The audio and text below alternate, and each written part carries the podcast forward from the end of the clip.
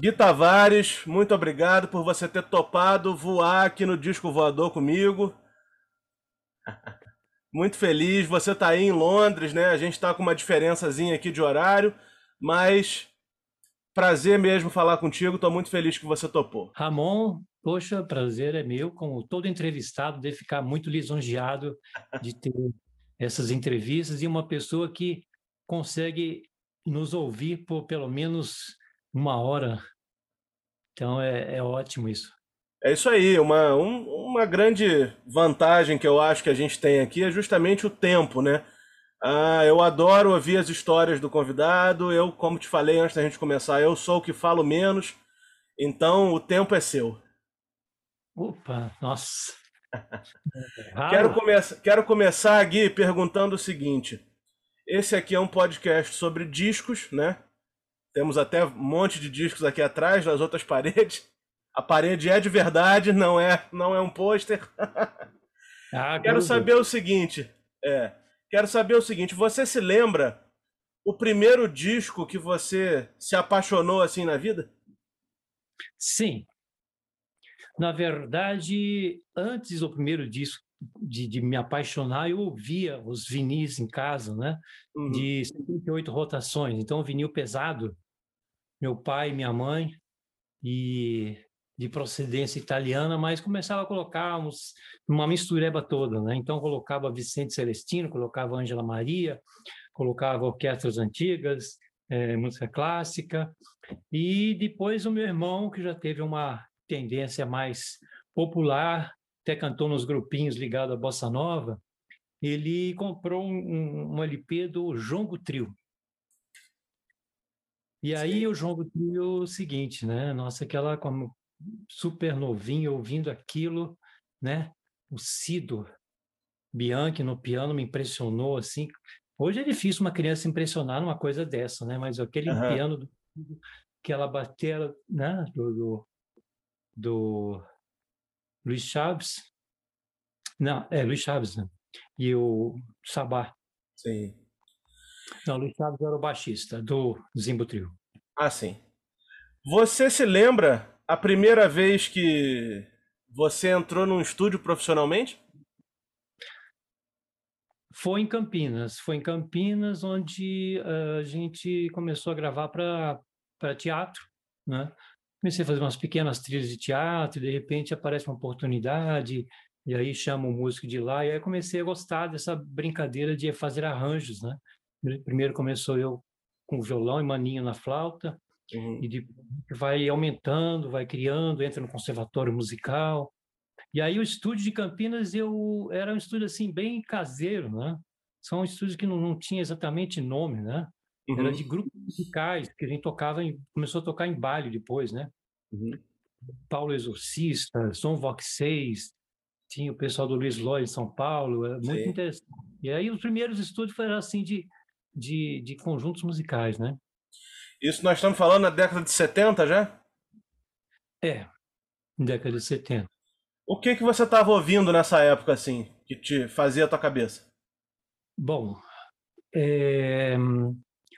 comecei a enveredar um pouquinho mais na música clássica e ao mesmo tempo na popular, que depois o Djongo veio aí os primeiros do, do Chico Buarque e, e os musicais também. E a clássica eu gostava, comecei a ter a preferência por uma, uma coisa mais impressionistas. E eu falei, poxa, interessante. Eu gostei muito de Ravel até hoje, eu gosto de Debussy. E aí depois comecei a misturar todas essas coisas. Então isso eu ouvia bastante, um, tanto nos vinis, quando, quando a gente começou a vir a, a, a novidade, a, o cassete, a gente podia ter a possibilidade de comprar cassetes aos montes, né? Você curtia rock, gostava de rock? Como é que era a tua relação com rock? Gostava, ficava um pouco é, fascinado e ao mesmo tempo assustado, né? Que tinha amigos que estavam ouvindo lá o Led Zeppelin, ouvindo, né? Um rock progressivo. Campinas tinha essa tradição, né? Tinha um roqueiro lá pesado, agora que você está falando, estou lembrando, né? O Cantúzio. Uhum. E era forte nisso. Quando cheguei na casa dele, era uma casa, já era um, um templo, né? Assim, que é. coisa impressionante. E as músicas longas, as músicas tinham uma, uma um discurso enorme e, e, a compreensão aí não entendia o inglês, né? Uhum. Rick Wakeman. Eu achei, ah, achei interessante de ter visto aquilo, embora não fosse a minha 100% a minha praia, mas a gente tentou fazer rock, né? Mesmo quando o rock foi o nosso concorrente, né? Quando a gente começou a lançar o álbum, o, o rock começou a aparecer mais. Depois os grupos de rock brasileiros. É claro que vindo do, dos anos 60, a influência rock de, que vem de Bill Haley, que vem de Elvis, depois da Jovem Guarda, pô, não tinha dúvida, né? Que a gente não Sim. tinha como não fazer parte, né? É. Não tinha como se, se ser tocado por aquilo, né? É. Era, era tocado mesmo. O disco que a gente que a gente vai tratar hoje, que é o Noite que Brincou de Lua, é de 1981, por isso que você está falando aí da, das bandas que vieram mais ou menos paralelo com o lançamento do teu disco. Mas antes da gente falar falar dos anos 80, queria justamente perguntar para você como que surgiu a tua parceria com o Edu Paceto, como é que foi esse início assim de você como artista? O Paceto é o seguinte, a gente se conheceu num festival no, no ginásio Taquaral, aquele mesmo ginásio que o Campinas Vôlei joga agora, né? Sim. E então ele tem muita história no, em Campinas, isso daí, e é um festival local e a gente era concorrente. A gente acabou não ganhando nada, uhum. mas teve uma amizade ótima e conheceu muito mais gente lá, né? compositores locais e, e, e, a gente começou então essa parceria de um festival uhum. e depois a gente começou a compor, né? Sim. Pela por uma entrevista que eu coloquei aqui na Superfly Records, está falando que eu, eu disse que a gente tem 250 músicas, né? Sim. Tá, tá um pouco exagerado. É, é mais, é mais. A gente fez um, muito mais, fez umas 500 músicas. Contando Caramba. as inacabadas, né, que ficaram em, em, em, papéis que a gente ia escrevendo, rascunhos, mais prontas, umas 300 por aí. Uhum. E acabou sobrando poucas, porque algumas se perderam no, no incêndio. É... Na verdade, no armário que virou a pátina e tudo foi para o lixo. uma parente, é, uma pessoa da família falou: ah, vamos fazer a pátina no armário, a gente precisa limpar umas coisas aí, foi tudo para eles e está aqui na memória. Tem alguns cassetes que eu tenho de uma música ainda de, de pelo menos umas 20 músicas não gravadas e que foi sugerido pela gravadora, falou, pô, lança isso daí e tal. Agora eu acho, se eu quisesse fazer da maneira que merecia, mereceria, uh, eu deveria fazer desse tipo, com esses arranjos, com essas orquestrações, né? Mas voltando ao conhecimento do Edu, foi assim, a gente aí começou a compor, a gente compunha praticamente na minha casa, minha mamãe, Neide Tavares, casa na Duque de Caxias, em Campinas, e uma parte da família ainda lá, que não tinha se casado, e o Edu ia sempre para lá, a gente compunha praticamente todas as músicas foram feitas lá. A gente só saía para algumas incursões para São Paulo, para conhecer algumas coisas, uma vez ou duas vezes para o Rio de Janeiro, mas o Edu era bem caseiro. Ele é de Pindorama, por isso que tem na música a, a Menino de Pindorama, que é a primeira do lado 2. Sim. Uma música que também, quando a gente colocou em festivais, antes de gravar o álbum, já tinha vencido alguns festivais. Uhum. E num festival lá do Círculo Militar de Campinas, a gente ganhou com essa música em primeiro lugar e o CBA na Palmeira em terceiro. e teve uma no meio ganhando o segundo. Foi, foi interessante, não foi nada de lobby, não. Porque eles gostaram mesmo da música. Foi nesse, nesse festival que teve um, como participação especial a Martinha. Então, quando você entrevistou a Martinha, eu lembrei que ela falou que ela faz música clássica. E o Campineiro tem uma, um certo orgulho de certas coisas, e o pessoal estava naquela ainda de seguir aquele rumo ainda barulhento dos festivais dos anos 60. Era muito tempo depois, mas estava muito barulhento, as pessoas estavam muito agitadas, e gente vaiando, e gente cantando. E a Martinha cantando, o pessoal foi de uma grosseria com ela, a gente ficou, ficou tão, fiquei tão arrependido, assim, tão sentido por isso. Ela pegou por onde cantar, tocou música clássica, tocou de onda nessa Nazaré e ó, falou, gente, até logo, sabe? Eu detestei aquela grosseria e não tinha como falar com ela pessoalmente, mas pô, pedi um apologizes por, por esse orgulho de, de, da nossa cidade aqui, de não receber bem, mas era aquela juventude doida e que acho que queria imitar um pouco aquela época, né, do Randall Juliano e da época do, do né, Sim. do Solano. Então, assim, foi foi aí. O Edu teve isso, né? A gente conheceu é, através disso, fez bastante música, a gente pode falar um pouco de cada música. Mas antes, contando essa história do Sabá, posso falar do Sabá? Por favor.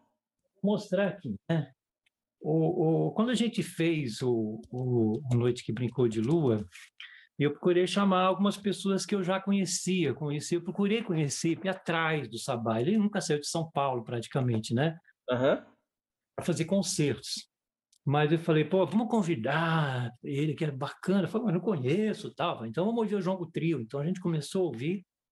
E, e, e o Sabá, então, ele, ele prontamente topou de participar, mesmo não tocando baixo, né? Eu queria que ele entrasse com vocal.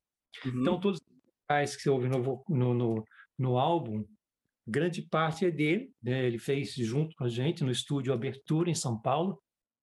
E e nessa história do Sabá, a gente tem, eu tenho um, um caso interessante, que, que eu, antes de gravar o álbum, quando eu estava ensaiando com ele, ele tem, tinha um programa de rádio, né, na, na rádio na, na, perto da Paulista, e lá que a gente conheceu também os USA, né, é, e outros personagens da rádio. E aí o Sabá falou o seguinte, falou assim, você gosta do meu álbum? Eu falei, gosto.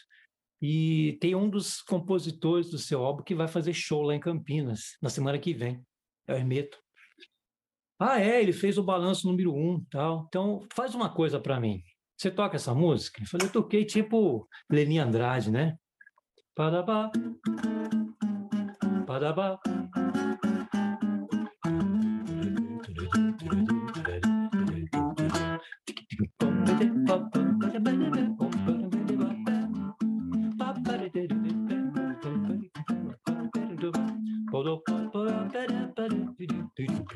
Bem no estilo mesmo bossa, né? Falou assim, vai para mim, toca essa música e pergunta para ele de quem é. Então, o Centro de Convivência de Campinas era um local muito cultuado, né?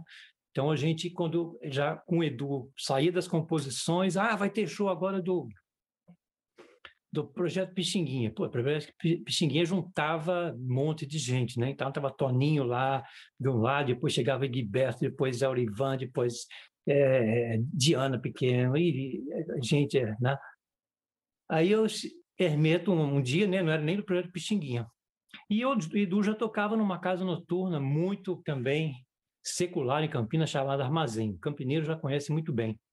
Então, o armazém era um lugar, um reduto que o cara terminava, um artista terminava um show, ia lá bebericar, comer alguma coisa, bem perto do centro de convivência, e também dava uma canja, que tinha um piano e tinha uma banda, né? E não é que o Hermeto termina o show, era para terminar às 11, né? E o Hermeto, com aquela toda simplicidade, falou: gente, é o seguinte, o ingresso que vocês pagaram já terminou. Se quiser, pode ir embora para casa. Eu vou continuar a tocar aqui com a banda pode ficar se quiser. Já começou assim. Então foi mais uma hora de Hermeto, o Edu já chegou atrasado na gig e tal, né? Comigo. E logo em seguida chega a almitiva do Hermeto Pascoal, né? Meu Deus, aí todo mundo, os músicos, Hermeto aí, vamos lá, não sei o quê, vamos, gente vai tocar, Claro que ele já se senta ao piano, e aí eu falei, dá licença, ele fazia uma intromissão, não interrompendo, já interrompendo. Aí comecei para ele, né?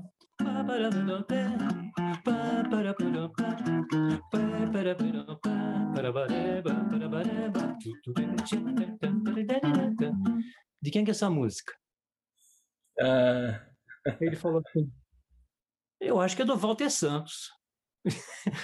Eu falei, não, Hermeto, essa música é sua. O quê? É minha? Meu filho, seguinte, eu faço tanto filho nesse mundo, eu não tenho como assumir todas as paternidades. Bom, mas está num álbum famoso, etc. Blá, blá, blá, blá, foi legal, então vamos tocar agora. Ele foi botar um piano, viu outra pessoa interromper ele. Aí chegou o Ivanildo. rapaz de, de Campinas também, mas desconectado da vida, né? Aí eu falei, não, de onde que ele veio? Falou assim, eu, meu senhor, você podia me fazer um favor? Meu amigo aqui, o Geildo, está fazendo aniversário. Hum. Você podia tocar um parabéns para ele? Ele sentou na frente do piano, botou o óculos assim, fez assim. Parabéns? Então vamos lá, meu filho. Vamos lá, banda, preparada? Cara, ele começou do, do, de, do, de, decafonear o parabéns a você. Foi meia hora de parabéns a você, entortando a música do começo ao fim. O, Evanildo ficou completamente confuso, mas que, que negócio que é esse? O que, que esse cara tá tocando, né? E começou, no final do show, tava assim, o Ding Dong, que é um dos músicos do disco, tava tocando, e o Ding ficou louco também, os caras estavam quebrando tudo. Aí chegaram para o Evanildo, cara, você não você sabia com quem você falou? Eu não sei quem trabalha aqui, rapaz. Eu não estou sabendo. Falei, como é que trabalha aqui, meu filho? Ele é o Hermeto Pascoal, não conheço não. Falei, tá bom. Então, parabéns para você, para seu amigo. E essa foi a história do Hermeto com o Sabá e o Edu junto, né, no, no, no, no, no, armazém, a gente voltava para casa e contava essas histórias. Então, o Edu era uma pessoa muito é, humorada, assim, bem sarcástica, muitas vezes, uhum. muito ligada politicamente. Sim. E por isso que essas letras têm, têm um fundo né, político de uma maneira meio abstrata, que abre a interpretações diferentes. E o Edu também tinha uma maneira divertida de fazer as coisas, né? de, de brincar nos festivais. Então, ele, ele a gente quando ia para Minas Gerais fez muitos festivais locais então também a gente já ajudava às vezes as músicas locais a ganhar e fazer arranjo que eu tinha facilidade de arranjo ou a gente chegava com nossas músicas uhum. e, e, várias pessoas cantaram nos festivais que a gente fizeram fizeram parte do álbum que era também meu colega da Unicamp eu já estava no Unicamp né e e o Edu seguindo essa linha aí de da noite, fazendo, fazendo, começou a fazer publicidade, começou a fazer jingles, né? Ele ficou famoso em Campinas com um jingle de um frigorífico lá, que tinha meu sobrenome. Então, o campineiro já sabe, o frigorífico Tavares era composição dele. Foi do momento que a gente já tinha separado da dupla. Uhum. Mas durante a Unicamp, o Edu e eu estamos fazendo parceria, muitas músicas, e eu ia para as minhas atividades, né, de, de fazer minhas lições de contraponto, de orquestração, sem saber que um dos meus professores era tão ligado ao do, Prá, eu, eu, tinha aula de contraponto com, com o Damiano Concella. E eu, para mim, professor de contraponto, né? Mas era um sarcástico total também, ria, brincava muito, e aí eu chegava com aquelas lições de casa escritas em papel de pão, ele adorava, ele achava o máximo chegar essa coisa. Mal sabia que ele tinha essa, eh, ele já estava com essa filosofia tropicalista, né, que é, que é justamente a, o disforme, né? É. é você tirar a forma. Então ele e eu vi naquelas discussões filosóficas eles entravam e falavam assim, pô, então é um simples professor de contraponto, mas até minha formatura eu não tinha estudado direito tropicália, entende? Uhum. Então, o que, que foi que eu perdi, né? Do, Tem uma, uma coisa interessante, Gui, sem querer te interromper, já te interrompendo. Eu, ano passado, fiz um episódio aqui bem longo com o Ronivon. E o Ronivon tem, é, o Ronivon tem três discos psicodélicos, assim, no final dos anos 60, que tem a decisiva participação do, do Cotzella, né? É, adorei a entrevista dele. Eu não conhecia o Rony Foi. É ótimo você ter esses programas. Acho que tem que ser muito mais propagado, porque eu, para mim, eu só quando via já pós Jovem Guarda, então uhum. a gente acha que ele é Jovem Guarda, ele não é. Sim. E, e todo aquele trabalho dele, né? E, e, também o intelecto que ele tem, essa, toda essa história que ele tem, nossa, falei, meu Deus, não era só uma, um apresentador de programa, eu tinha essa reação contra programa de televisão até tem um pouco, né? É verdade. Então, é, então, nossa, ouvindo o Rony eu falei, que coisa interessante, que, que pessoa, sumidade. E aí comecei a ouvir um pouco do, do, do, do, do LP dele, né? Do psicodelismo e tal. É. Também a entrevista do Marcos, né? Sim. Que aí o Marcos, já na minha, na minha adolescência, eu ia na casa de discos Carlos Gomes, que é Campinas, Carlos Gomes é de Campinas, você sabe, uhum. né? É, a casa de discos Carlos Gomes vendia lá uns álbuns aí, assim, bem populares, aquele lugar assim que vende como venderia hoje bastante aqueles popularzão, e no meio estava lá o Marcos Vale, às vezes o Milton Nascimento, e eu falando assim, quando eu vi aquele vento sul, para mim, era um, também foi a mesma reação de ouvir o, o João Trio para onde me leva e aquelas coisas. Então, talvez eu tivesse um psicodelismo na cabeça. Sim. O Du e eu, nós somos os caretoides, assim. O Du, no máximo, uma, chamava de bituca. Ah, pega uma bituca aqui e tal. Mas o caretoides para a gente compor. Então, a gente não tinha como falar assim, ah, nós somos psicodélicos. Essas letras que foram criadas foram in, in, inspiradas nisso. Não, eu não sei eu fazia muitas ideias, né? Musicais, como o Edu também tocava violão, e eu fazia as minhas, e às vezes colocava umas letras meio desconexas. E o Edu dava uma trabalhada filosófica e também, né? Colocava dentro da métrica, e a gente teve poucas que eu fiz sozinho. Uhum. E a gente fez na parceria. Depois eu comecei a fazer sozinho, mas com o Edu foi assim, era, era uma, uma coisa muito fértil, né? O Edu jogava, jorrava.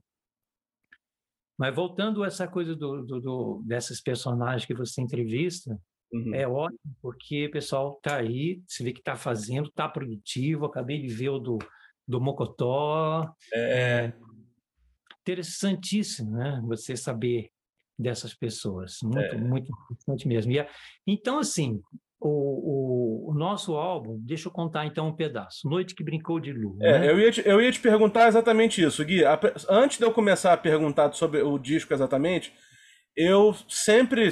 Você já disse aí que já viu, já viu outros episódios que eu fiz. Na maioria deles eu pergunto para o entrevistado se o entrevistado tem o disco. E você já de, deu aí, me deu aí um, uma, um cantinho aí da imagem com o disco original, cara. Olha Deixa só. Eu Deixa eu matar você de inveja. Olha aí, cara. é que nem o edi... São três edições aqui. É. Edições...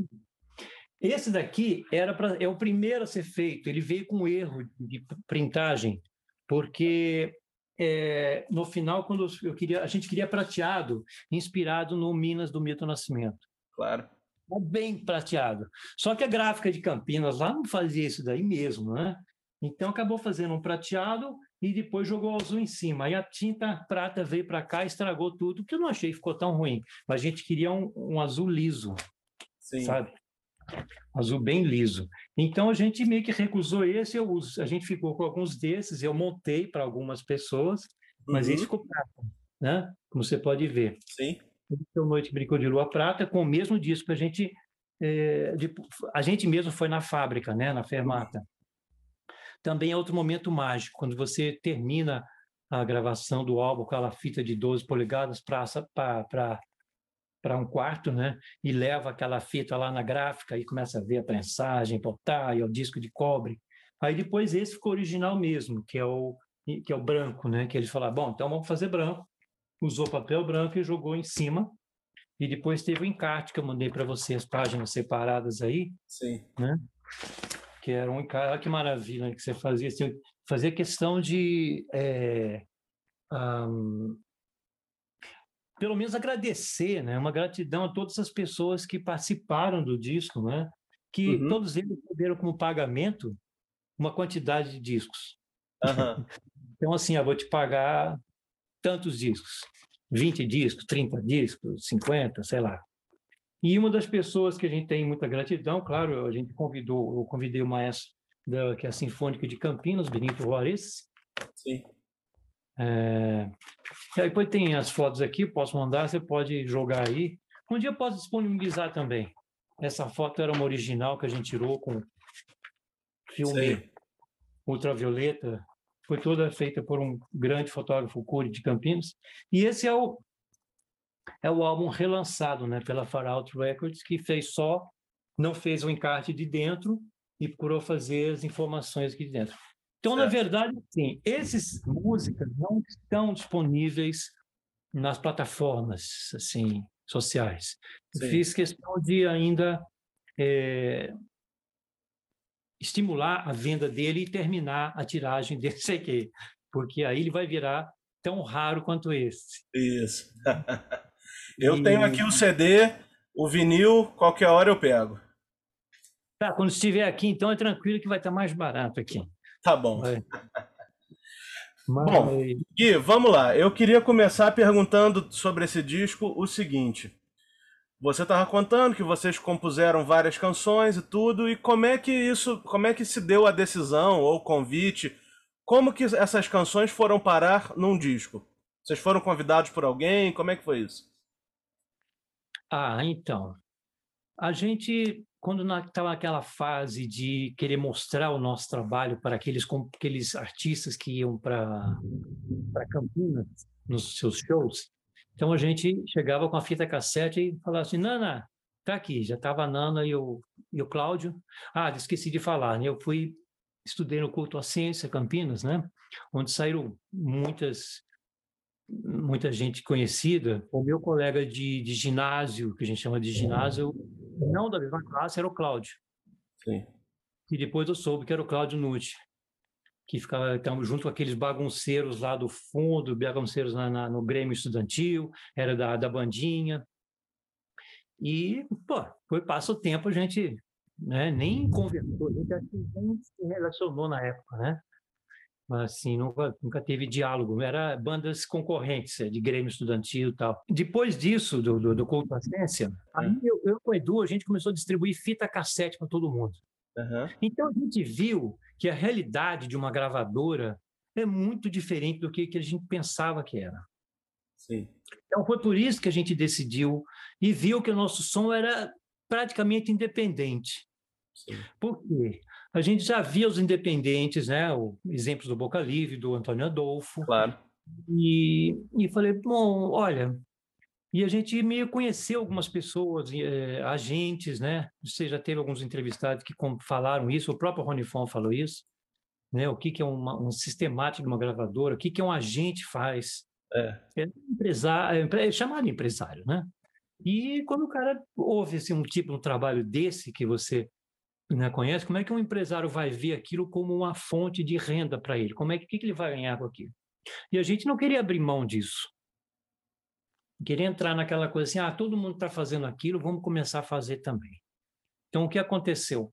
Vamos fazer independente. Então, a gente entrou, Edu Paceto e eu, bancando tudo. Não teve ninguém que convidou a gente. Sabe? Foi uma, um convite divino. Falaram, vocês vão fazer. E aí a gente decidiu fazer e vamos lá. Fui atrás de Sabá, aí a gente assistiu Medusa também no, no, no Centro de Convivência Campinas. Amilson, vamos lá, podemos. Aí fui na casa do Amilson, que era perto do aeroporto, e vamos lá conversar com ele. E, putz, o Amilson já ajudou nos arranjos. Ah, uma pessoa que eu esqueci de falar, não posso esquecer de falar, da gratidão do Noite Clínica de Lula, o Jaime Pladeval, uhum. Que, criou um baterista, batera, que tocou também muito jazz, era sinfônica, e também transformou a nossa linguagem de um grupinho meio amador que tocava lá de vez em quando num show local, entendeu? Que todo mundo pega e fala assim, puxa, que som. Deve-se muito ao Jaime, aquela, puxa, aquela pegada dele, os baixos e tal. O piano do Amilson Godoy, chamou o Sabá, chamou o Benito, e aí falou, vamos nós fazer. Chegamos no estúdio Abertura, em São Paulo, Joaquim Clemente, perto da, da Paulista, né? Alguns dos quadros da Paulista, em frente a uma galeria lá onde era perto do clã, do, pelo menos um escritóriozinho do clã. Então, do clã, de vez em quando, a gente sempre estava batendo com os três meninos, né? Que era o, o Luiz Chaves, o, o Hamilton Godoy e o Rubinho. E aí, como é que estão? Vamos aí, vamos gravar, e vamos ver, vamos gravar, tudo interessados, que estavam lançando o clã também, o disco talvez, né? E, e, e, a gente começou a gravar independente lá, foi um ano de gravação. Acabava o dinheiro, eu falei, Joaquim, segura aí, e vamos pegar mais dinheiro. Aí a gente chegava lá em Campinas, tocava na noite, tocava, olha a lua mansa, e vai embora e tal. Pega o dinheiro, paga lá no estúdio. E uhum. foi assim por um ano até a gente terminar. Terminou, fita de aquela inteiro de fita de 12 polegadas, uhum. Inteiro de estúdio, falei, é mágico, né? E depois termina, vai para a fábrica. Então a gente mesmo é que decidiu fazer, não teve uma gravadora. Gui, eu queria perguntar o seguinte: você já contou para gente como é que o disco nasceu, né? Totalmente independente. E aí eu queria que a gente fizesse um pequeno faixa a faixa aqui do disco e você me contasse um pouquinho, resumidamente, a história de cada uma das faixas.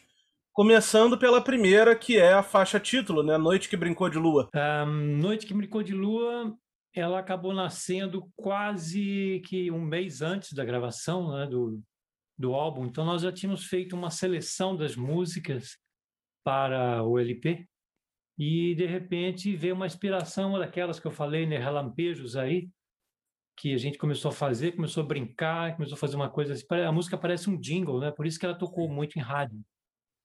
E, e, foi assim, ela foi de repente, foi uma inspiração do nada. Saí daquela do quartinho mesmo lá da Duque de Caxias, tem nada especial, assim, não apareceu uma lua, apareceu uma, nada disso. E foi da nossa imaginação mesmo, da nossa cabeça. E a poesia ficou muito interessante, né? Foi aquela coisa meio é, mar que abraçou o céu, gente que arrepende a gente, quando nunca espera faz o coração, abre muita possibilidade de interpretações, né? Foi Noite Brincou de Lua, depois aí a gente começou a trabalhar as faixas daquilo que a gente tinha planejado mesmo, né? Músicas que tenham aquele característica mais é, sofisticada, né? O seguir, quem me seguirá de longe, quem me acolherá, aquela coisa assim mais um pouco mais séria, né? Quem me seguirá de longe, quem me acolherá do tempo que eu viver, quando começar.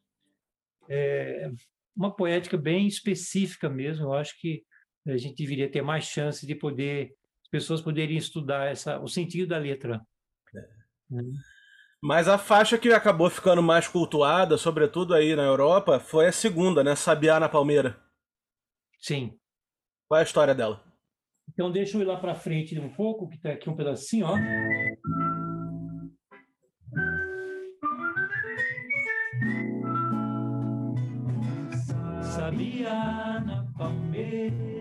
Aquela, naquele momento nosso mais bucólico, né? E então a gente falou muito, tem muitas músicas falando da natureza, tem essa parte, tem o Bacassará, e ao mesmo tempo fala da esperança, não? do sabiá que é um, um sinal de um dia bom. Começou assim, para variar naquele mesmo local, naquele mesmo laboratório nosso, e a gente criou essa música que eu falei para você, foi para o festival e acabou sendo classificada como Menino de Pindorama. Então, você vê que está tudo meio natural aí por enquanto, né? É. E aproveita conta a história do Menino de Pindorama, então primeira faixa da segunda álbum, lá do Menino de Pindorama se faz como fez seu pai. Aí é um autorretrato, né? Uhum. Uma coisa meio van Goghiana, assim, do, do Edu. E né, que essa música começa de uma maneira bem dolente, bem suave, e vai falando também de novo da contexto social, que fala, a gente sempre pensava nisso, não deixe a fome de graça, não deixe de ser capaz, quer dizer, menino, não deixe essa coisa te, te abalar. E depois a gente termina com aquela coisa mesmo de, de uh, termina num baião rápido, né? Que vai falando de muita da natureza. Foi antes, eu acho, que do Passaredo do Chico Buarque. Então a gente não foi inspirado no Passaredo, não, do, do Francis Raime, uhum. que é Rio tem Mossoró tem pegar cacatua Tangerina, Guariroba açaí, mangarati. Às vezes tem algumas coisas nessa música. Vamos começar a pular um pouco, desculpa aí, mas Sim, é, claro. eu vou dar um eu vou dar uns saltos no tempo. Desculpa se, se a pessoa que está fazendo o roteiro vai ficar confusa. Mas... Nada. Vamos lá. Fazendo muitos saltos no tempo. É, vou para o Bacassará, que essa música está em Ré maior. Também aí teve muita coisa, uh, palavras que ele próprio criou, assim. A gente foi inventando, comecei, de repente começava a falar é, abacará, né? Putz, de onde veio essa bacana? Ah, legal, bacana, vamos botar lá. Eu falei, não, que é isso, parceiro, não existe e tal. Não, vamos botar assim. Então ficou, é... Gosto de arco-íris, tem safra nova de abacará. Cheiro de terra virgem, de corte fundo pra semear. Aí sim, né? Você pode falar, pô, essa música tá inspirada no Clube da Esquina, assim, né? Que se lembra muito até essa coisa meio, né? Um acorde que é flutuante, que vai mudando com o mesmo baixo, né? E, um ostinato no baixo e você vai mudando. Isso lembra muito né, as, as peças mineiras, onde a gente realmente, quando a gente começou a tocar junto, a gente começou a almoçar e jantar, principalmente os músicos do Clube da Esquina 1 e 2, né? É. E a gente ouvia muito. É. Então, para mim parece que é muito claro essa influência de vocês do Clube da Esquina, né? É. É, eu digo para as pessoas que a minha alma nasceu numa cidade diferente de Campinas. Assim, meu corpo nasceu em Campinas e minha alma nasceu em, sei lá, pode ter sido em, em Belo Horizonte ou ou lá, no, lá para cima, é, perto da Bahia, né?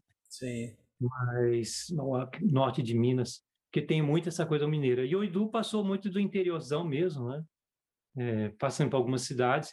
Daí foi o, um pouco assim, o motivo da nossa é, cisão da dupla, né? Sim. Quando eu já estava no final da faculdade, eu já estava pensando em voar, né? E dar uma, mais uma aproveitar não só São Paulo, não só Rio de Janeiro, mas dar umas voadas assim para divulgar. Eu ia para divulgar o disco, levava, então a gente fazia programas de televisão que eu bucava, né? Assim, ele não tinha muito saco de ir nas TV Gazeta, TV Cultura, programa de Elô Pinheiro, Gilberto Santa Maria, é, programa de calouros.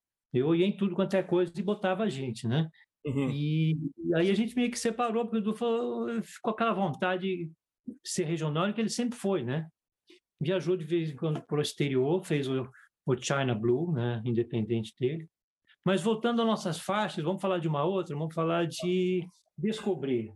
Essa daqui eu sabia na Palmeira, que eu lancei no Jazz Café. Foi antes do show do Mutantes, né? Eu fiz o show lá e eu dei uma força para os meninos que estavam começando. e eu, é, nesse, nesse show estava vendendo já o, o, o, LP novo desse aqui da Far Out, né? Uhum. E eu, então teve gente que comprou dois exemplares e pediu para assinar na saída, né? Assim, os dois. Mas por que assinar dois? Será que tem alguém da família que vai? Você sabe por quê? Para vender outro. Não, porque dá vale muito mais com a assinatura. Uhum. Ele está guardando, ele não ia vender, quer dizer, pode vender no futuro. Uhum. Aí o Sérgio estava também, o Sérgio Batista, depois do show, e aí o cara veio com um, um bolo assim para ele assinar. Ele começou a assinar uns quatro, cinco, e falou: não, tá bom, cara, tá bom, tá bom. Porque ele tá fazendo dinheiro com os mutantes também. Olha, meu Deus do céu. E ele não pensou nessa daí, né? Então, esse foi um show do, do abertura do dando força para mutantes. E depois tem outro rapaz novo também, mineiro, que eu tive que dar uma, uma, ajuda lá no Jazz Café, e eu lancei o Noite que Brincou de Lua de novo, um ano depois. E vamos lá, e nós de novo.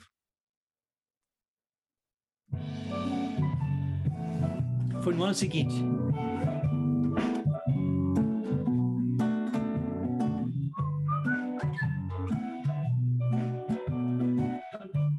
Já tinha banda, já não era só com percussionista. Noite que de lua. Então foi assim, aí a gente cantou Descobrir. O que eu fiz nesse, aí eu já comecei a ampliar umas coisas. Falei, pô, esse, é, é, o nosso disco tem um som de orquestra, tem um som de tudo. Então a gente entrou mais cordas e eu fiz alguns samples de voz para lembrar a voz do Edu. Então você vai ouvir aqui nessa gravação, nesse show, tem uma tipo uma, um chorus, eu botei efeito, né? Um plugin que meio que dobra a voz. Então parecem duas pessoas fazendo uhum. dedicado ao Edu. Para o inglês, aquilo, o cara que está ouvindo aquilo lá pela primeira vez, não, não fez diferença nenhuma. Esse daqui foi, foi, foi antes do show do, do John, John Bosco. Ah, é? é. Tá começando agora também, o rapaz novo, né? Tá começando agora. Ainda a gente pode falar do Fogo Grande, Herói de Jornal, Pro Fome, Vento me traz. O Fogo Grande, bom, para variar, natureza de novo, né? Fogo Grande a gente participou de vários festivais, né? De, de, de Ouro Fino, de Boa Esperança, então era música também de festivais, onde a gente acabava conhecendo outras pessoas. Eu conheceu o, o Loyola também, que a gente, o Edu era sacana, né? Então ficava, pô, que música ridícula, né? O telefone é 3555. Ah, é? Depois foi ver lá, o J Quest gravou essa música, tá? Tava lá no, no, no álbum do J Quest. Maravilhoso. E, e, e, a gente cantou no festivais, que, que era Rancho Fundo, que virou, virou mundo, encontra no mesmo lugar.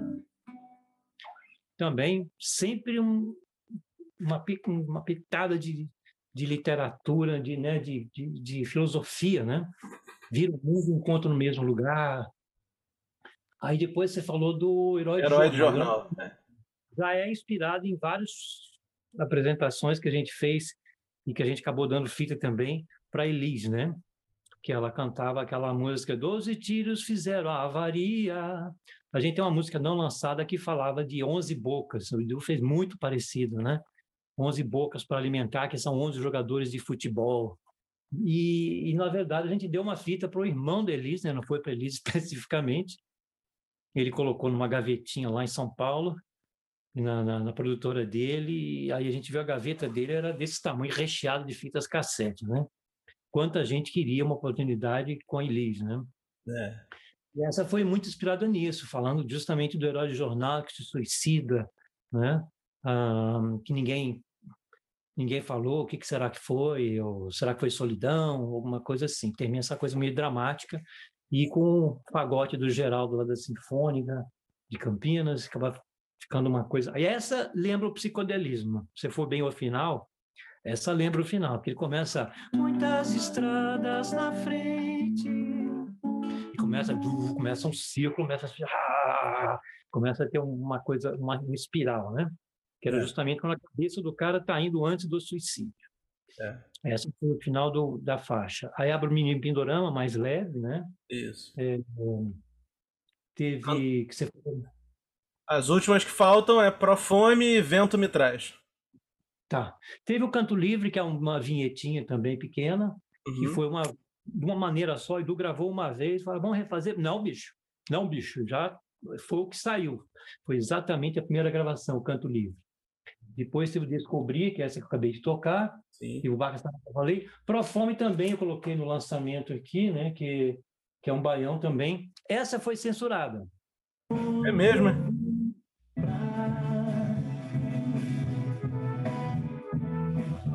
Porque vê a letra.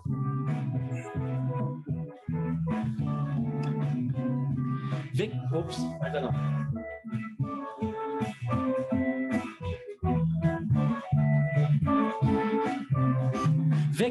Mundo tenta, todo mundo inventa, todo mundo ostenta. A história dessa história é muito mais doída, muito mais traída, já tá mais faminta. Interesse, eu não entendo nada, nem meu filho é lode pra comer o que caga, ou me toma jeito. Que a gente aqui não tá pra dormir, nem tá pra coçar saco. Vê se manda logo essa meninada, senão daqui a pouco vai sobrar só osso. Dessa meninada vai sobrar só osso, dessa meninada vai sobrar. Era uma crítica social mesmo e eu lembro que o Tom Zé falando, quando ele foi censurado, né, censura, me falaram, me tiraram, bloquearam uma música que eu falei arroto. A censuradora me falou assim, é uma palavra muito feia. Imagina eu falando aqui de coça-saco, é. Pra, que é no meu filho não é lorde para comer o que caga. Na verdade, na gravação a gente falou cada. A gente tinha uma coisa de substituir Quando botou o cada, opa, na segunda vez que a gente mandou, voltou aprovada. Falei, opa, beleza, então pode incluir no álbum. Então, tinha uma coisa ainda pós-censura, né? A gente tinha que mandar né, para a censura federal, acho que tem que mandar ainda, né? Não, Mas... aí, bom, legalmente não, né? Mas tem uma. Às vezes o pessoal fala que a censura está querendo aparecer de novo aí. Mas hoje em dia, legalmente não precisa, mas até o Meados dos anos 80, né? Precisava. É. Então tem isso. Aí terminava com Profome e o vento me traz, para variar, a gente, eu acho que a gente devia ter nascido numa praia, né? Pelo amor de Deus, que a gente está vendo aqui, ou não, na natureza, né? A gente foi Campinas assim, não tem rio, não tem praia, uma uhum. cidade urbana, né? Sim. E a gente, mas a gente, a gente sempre tem o sonho, né? O, em qualquer cidade que seja, não precisa ter praia, não precisa ter a, a natureza, a gente cultua dentro de nós mesmos e também nas florestas que o mundo está é, rico delas, né? Que eles precisavam preservar. Vento me traz essa sorte, vem me mostrar por aí esses momentos que tempo consome a gente daqui. Vem colorir meus segredos, vem ensinar a te enxergar. E aí tinha um solo lindo de trompa, né? Que trompa soa muito lindo também com orquestra, né? O flugelhorn, é, French horn. French horn. E, é. Então, foi, acho que foi muito bem explorado essa coisa de arranjo, acho que essa soma da gente, né, do Edu com essa essa coisa meio é, agitada, né? Essa minha certa timidez musical, mas também a interiorização com arranjos e depois a gente trabalhando na letra, criou essa, fez essa, essa, essa argamassa, né? E acabou fazendo um disco que surpreendeu, né? Me surpreendeu. O Edu não surpreendeu tanto, né? Porque a gente quando relançou no Rio de Janeiro 20 anos depois, ainda estava totalmente controlado já, né? O Edu já lançando o disco novo dele. Uhum. Eu lancei o novo na época, né, o Amigos and Friends. Sim. Que é que aí já eram outros amigos, né? Mas teve duas músicas do álbum, que eram Noite Brincou de Lua e o Sabiá na Palmeira, com arranjo novo. Esse está aberto para quem quiser ver em todas as plataformas aí, é, o, o Sabiá. E eu lembro que para o Edu não foi surpresa, né? A gente fez um disco no show no Mistura Fina na época, foi muito legal, casa cheia. É... O Edu fez os dele, eu fiz as minhas, depois a gente cantou os nossos, cantou nossos causos. E mas o que me surpreendeu foi aqui, quando eu estava aqui em Londres, de repente, né? Eu vou num evento da Embaixada do Brasil, falar, ah, vou ver lá uma coisa brasileira, né? O lançamento de uma, uma enciclopédia Bento Araújo, ah, tal, né? Meu amigo. De repente estava lá na página tal, lindo sonho delirante no é... um ou dois. Ah, tava noite que brincou de lua, falei, gente, quem fez esse lobby aí? Não sei de onde que veio. Reconhecimento. E aí é... também, né? Duas gravadoras ou três ficaram interessadas. Ah, você não tem o, o exemplar do Noite que Brincou de Lua antigo? Porque a gente está interessado. Por quê? Eu estou querendo jogar fora isso. Eu, uma produção que teve aqui com, com uma cantora de jazz aqui, né, da, da Jazzinho, contrataram o Ed Moto. Eu falei, tô querendo dar o, o disco, né? Eu tava, Ed, tá aqui um disco para você também aí. Tava aqui jogando fora, né, o LP, nem tinha essa ideia, né? E, e no final parece as pessoas interessadas no álbum e depois o Joe Davis, né, da, da Far Out aí, que foi o que chegou, a gente conseguiu fazer uma negociação a ponto dele pagar por essa prensagem, fiz questão de ser uma prensagem pequena, deve estar acabando, então a, a tiragem eu quero acabar logo, e aí guarda ele para ficar raridade, esse também, já, já, já teve colecionador e falou, ah, vai ficar raridade também, e eu vou esperar ficar também raridade esse daqui. Então, dentro de alguns, umas duas décadas, você vai me entrevistar, e aí eu vou falar, vamos falar agora sobre, sobre o CD. É, sobre CD. É. O CD teve relançamento no Japão com uma arte japonesa, né? Legal. E, mas aí dá para ouvir, né? As pessoas podem ouvir esse. E esse dá para comprar. Estou dando uma de Kiko, né? Que é o de presunto? Compra. Compra. Mas, Gui, vamos. A gente está chegando no final aqui, mas ainda tem algumas perguntas para fazer. Queria saber o seguinte: Aqui no tanto no relançamento como na edição original a gente tem a ficha técnica do disco. Mas eu queria que você falasse, por favor, os músicos que participaram dessa gravação. E é muita gente. Alguns. E muita gente, cara. muita gente que eu chamei, assim, era companheiros da, de banda, né? Uhum. Ou músicos da noite, companheiros de faculdade, ou gente da Orquestra Sinfônica de Campinas, né? Certo. Então, o Valdei, da sua... me desculpa os nomes que eu, não, que eu não vou falar aqui, porque, na verdade, quando foi a impressão, ah, as letras ficaram muito é, apagadas aqui, então a gente, para ler, tem que botar uma luz mais alta uh, Walter Bachmann no violoncelo, teve Álvaro Petersen no vocal, junto com o Sabá, gravando na época, e o Zaldo também, companheiro de faculdade. O Zaldo era de Recife, é, é de Recife, e o Álvaro Peterson é um compositor também de São Paulo até hoje, né? Uhum. Aquela voz da cobrinha, da cobrinha é, é, da, do Bambolalão é dele. Ele ah, trabalha é? como é, grande parceiro e compositor e tá está em São Paulo fazendo os trabalhos dele também. É, que mais? Marquito Cavalcante, de, de violão, Maestro Benito, que mais? Edu Paceto, me perdoe quem não estou lendo, me perdoe, mas eu te amo e sou grato. O Beto Araújo, um baixista que tocou em várias faixas, é um mineiro. Sim. Eu uma vez em Campinho Centro de Convivência, tentei achar de novo, não achei mais. A moça que fez a, a primeira voz de Noite com de Lua, a Christine, a francesa, Sim. também não encontrar mais, preciso de localização. Aí precisa um dia pegar e fazer uma, uma busca. É. É, Temos o Amilson Godoy, né? O Amilson Godoy que fez aquelas levadas, né? Da música Vento Me Traz, ele é. faz um. Ele criou essa levada. Ele criou esse, esse baixo, né? Gratidão eterna. Albano Salles, grande pianista em Campinas também, que também é um uma mão de ouro. Também tem muita tem muito a ver com a com a cara do disco. Então que você vê o Albano tá na ficha técnica, aquelas coisinhas, esse solinho do Sabiana Palmeira.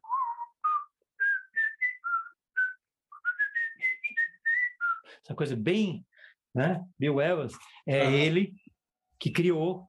E aí eu apropriei disso e botei uma subida por cima. E assim que foi, né? Esse final do pa, pa, pa, parata, criação do Ding Dong. Legal. lá. Vinha de outro frevo que a gente já cantava, que eu com o Edu, ele, ele pegou e misturou. O Edu já falei, já chegou o circo, vamos gargara. Então, ficou uma mistureba toda. No final era esse disco foi uma foi no tempo, né? E não foi uma semana, duas semanas, três meses, mas um ano. Então a gente pôde é, parcelar tudo isso, essas emoções. E o lançamento também, né? Foi uma coisa fantástica. Eu esqueci de falar que a gente lançou o primeiro lançamento forte, não só nesses programas de televisão, mas foi no Lira Paulistana, né? Legal. O Lira Paulistana, Espaço dos Independentes. Então lá a gente cruzava com Arrigo, é, Cida Moreira, é, pessoal dos independentes, né? O Laerte do Língua de Trapo falou assim, pô, mas seu, seu Noite Brincou de Lua não é independente, né? Porque está tocando tanto em rádio. Não, não é independente mesmo. Nossa, que legal, não sabia. O Vande lá do Premier, pô, bicho, tudo bem? Pô, muito bom. Ótimo conhecer essas pessoas. E aí eles é. inspiravam é. para continuar. Não sei que a gente, a gente acabou não continuando, né? Mas, é. mas o álbum foi uma surpresa, uma surpresa é isso que eu ia te é. perguntar, Gui. 41 anos depois, como é que você. Como é que você explica o culto que se desenvolveu em torno desse álbum? Difícil de explicar. Eu acho que, na verdade, eu vou pela parte técnica, né? Uhum. E, e artística, que a música, as músicas têm uma criação diferente. Por isso que é difícil rotular. Então, colocou o psicodélico, colocou um pouco disso, tal. Pessoas têm que meio que é, denominar, mas foi difícil porque era uma música, como tantos outros compositores que criaram uma outra linguagem, uma linguagem diferente. Lembra? Lembra. Mas ele não vai naquela linha. Então, talvez assim, o diferencial dele, por ser realmente original, em termos de é, letras, não tinha praticamente letra, a gente procurava ver se não estava imitando ninguém, ou, sabe?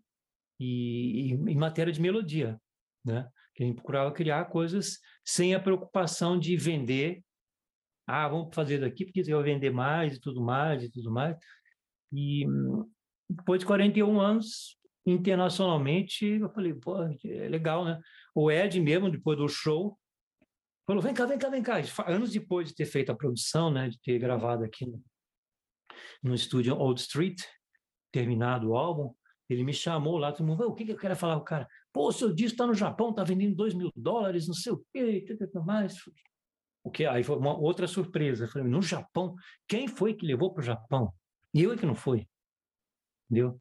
E então, é assim, colecionadores mesmo, pessoas começaram a ouvir e viram que ele tem um, um interesse, ele tem um, um conteúdo mesmo. Por isso que eu acho que no futuro, vamos dizer assim, tiver um, um tempo, achar uma achar um, uma sorte de um produtor, um, vamos pegar aquele o, o cassete está aqui, está guardado, está salvo também online e tal, mas com as músicas inéditas para o Noite Brincodila 2. Olha aí. que tem essa linguagem do Edu, aí vou chamar os músicos de, de, de né, cordas de novo e fazer. Tinha muito essa linguagem também, a, a, a voz do Edu era muito característica. Né? Tinha uma, uma voz solo também, muito forte. Daí que a gente somou também. Então, quando for gravar o 2, ele tem que ter essa vertente também. Não vai ser um solo meu, assim, não vai ser o, o Claudinho sem bochecha, entendeu? Vai ter, é, vai ter que ser um, uma coisa assim, alguém que vai vai ser o personagem Paceto para o Noite que Brincou de Ler É. E Gui, como é, que foi, como é que você foi parar em Londres? Como é que é a tua vida aí? Você toca? Você, qual é a tua, tua atividade musical aí em Londres? Bom, minha atividade musical em Londres foi como o começo do Rio de Janeiro. No Rio de Janeiro, quando mudei, sem um puto, né? sem nada, ficando um quartinho pequenininho no, no, no, no, Flamengo. Aí comecei a tocar no Beco da Pimenta, lá né? na, na, na Real Grandeza, do Barata. Então lá eu conheci já, começando a ganhar aquele dinheirinho pequeno, né? o cachezinho e tal, me mantendo tal. Foi a mesma coisa quando mudei de, de Rio de Janeiro para cá foi a mesma coisa, assim, entendeu? A gente vem na, na baixa e depois vai fazendo, uhum. vai fazendo o nosso, o nosso público, os nossos clientes, né? E a gente vai conhecendo as pessoas. Com a diferença que aqui você conhece internacionalmente também. No Rio também a gente conhecia, mas lá no Beco, um dia estava lá o Mongol, depois o Mongol dirigiu o show do Mongol de lançamento do Olhos Vigilantes. E depois, aí outro dia estava lá o principalmente o pessoal do Zé Alexandre, o Milton Guedes, ficava com esse pessoal. Aqui a gente fazia a mesma coisa, eu ficava é, tocando na noite, né? E vai ficar conhecendo. Hoje em dia já está mais escasso essa coisa da noite, né? Os bares, os pubs vão virando prédios de apartamento, né? Londres você vê que vai crescendo as verrugas assim, e, e então vai diminuindo. Então você acha espaço de maneira diferente como eu já tenho um certo público, assim, um conhecido, né? Então, eu participei em novembro de um concerto no Cadogan Hall com orquestra, fazendo o role de Tom Jobim, quando tinha o Frank Sinatra e a Doris Day também, com dois cantores internacionais. E mais um caos, eu tive que me controlar. Se você disser que eu desafio, amor. Eu tocava na Tijuca, lá na... Pegava o 438, um Conde Bonfim, e um desgraçado todo respeito, ele chegou. Se você disser que eu desafino amor, e o cara lá de longe, vai tomar, porque eu não sou cantor. Cara, eu peguei aquilo, guardei na minha cabeça. Toda vez que fazia gig, eu começava cantando Vai Tomar. Que merda! Eu fiquei tão puto com aquele cara. Ah, tá. Só que aquilo ficou no meu subconsciente. Nessa hora, eu tinha muita música para decorar. Bonita, com a versão minha em português, e, não é, podia errar os acordes, porque senão batia com a orquestra, batia, dava crash, né? Uhum. Clash. E aí começou a música. A orquestra começou e começou. E a orquestra abriu, olhou para mim e eu. Se você disser que eu desafino amor, Eu falei, sabe aquela hora que você que fala assim, eu não posso falar, mas eu tenho que falar, eu não posso falar, o que, que eu vou falar? Não, e a cabeça fica, em, dá um branco, né? Então, você falou, o que, que eu faço em Londres? Eu me divirto, né? Graças a Deus, estou me divertindo, estou num momento de muita gratidão, né?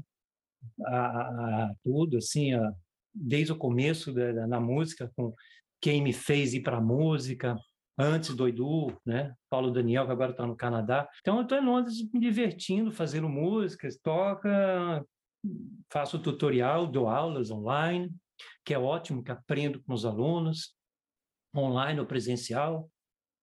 E o que mais? Faço esporte. Quando teve no, no, Rio de Janeiro, esses anos todos, aterro do Flamengo, aquelas trincas de basquete, eu nunca parei de jogar. Pois eu torci os dedos para polegar e tal, eu passei por um esporte menos perigoso, que é o voleibol. Uhum. Aí torceu esse outro aqui também de cortar. Mas tem umas medalhas aqui, umas medalhinhas. Os caras dão de medalha, cerveja, martini.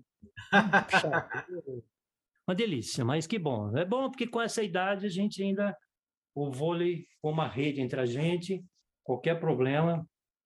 Mas a música merece isso, a gente reviver essas coisas. Então, esse trabalho que você está fazendo, eu acho muito legal, eu assim muito grato por você estar tá relembrando as coisas quando você trouxe essas pessoas, vou estar tá acompanhando, sou seu fã. Obrigado. É, nossa, você lembrando disso e gente nova, gente que, que, que tem sua importância histórica e artística, né? Obrigado mesmo, Gui. Obrigado mesmo. Fico muito feliz que você está acompanhando lá. Mais feliz ainda que você topou participar. Né? A gente já está conversando há alguns, algum tempo já, tentando organizar aí para a gente poder gravar e deu tudo certo. Eu espero que você tenha gostado, eu espero que você tenha curtido participar e espero que quando eu estiver aí em Londres a gente possa se encontrar para tomar para tomar um café ou comer alguma coisa, comer uma pizza. Eu fui para Brick Lane para comer uma comida. Conhece a Brick você... Lane, não? Não, acho que não. Acho que nunca fui, não. Eu já fui algumas vezes aí em Londres, mas Acho que eu nunca fui em Brick Lane, não. É comida asiática e indiana, se quiser. Uhum. Perto de um que eu fiz um show aqui, chama Rich Mix. Uhum. Que vou fazer um show agora em, em junho, já com outra história, né? Com, com cítara indiana. Obrigado, Gui. Um grande abraço aí. Feliz mesmo que, que a gente conseguiu bater esse papo ótimo. Abraço a todo mundo que vai assistir. Divulguem, gente. Propaguem, porque é, um trabalho como esse não tem preço.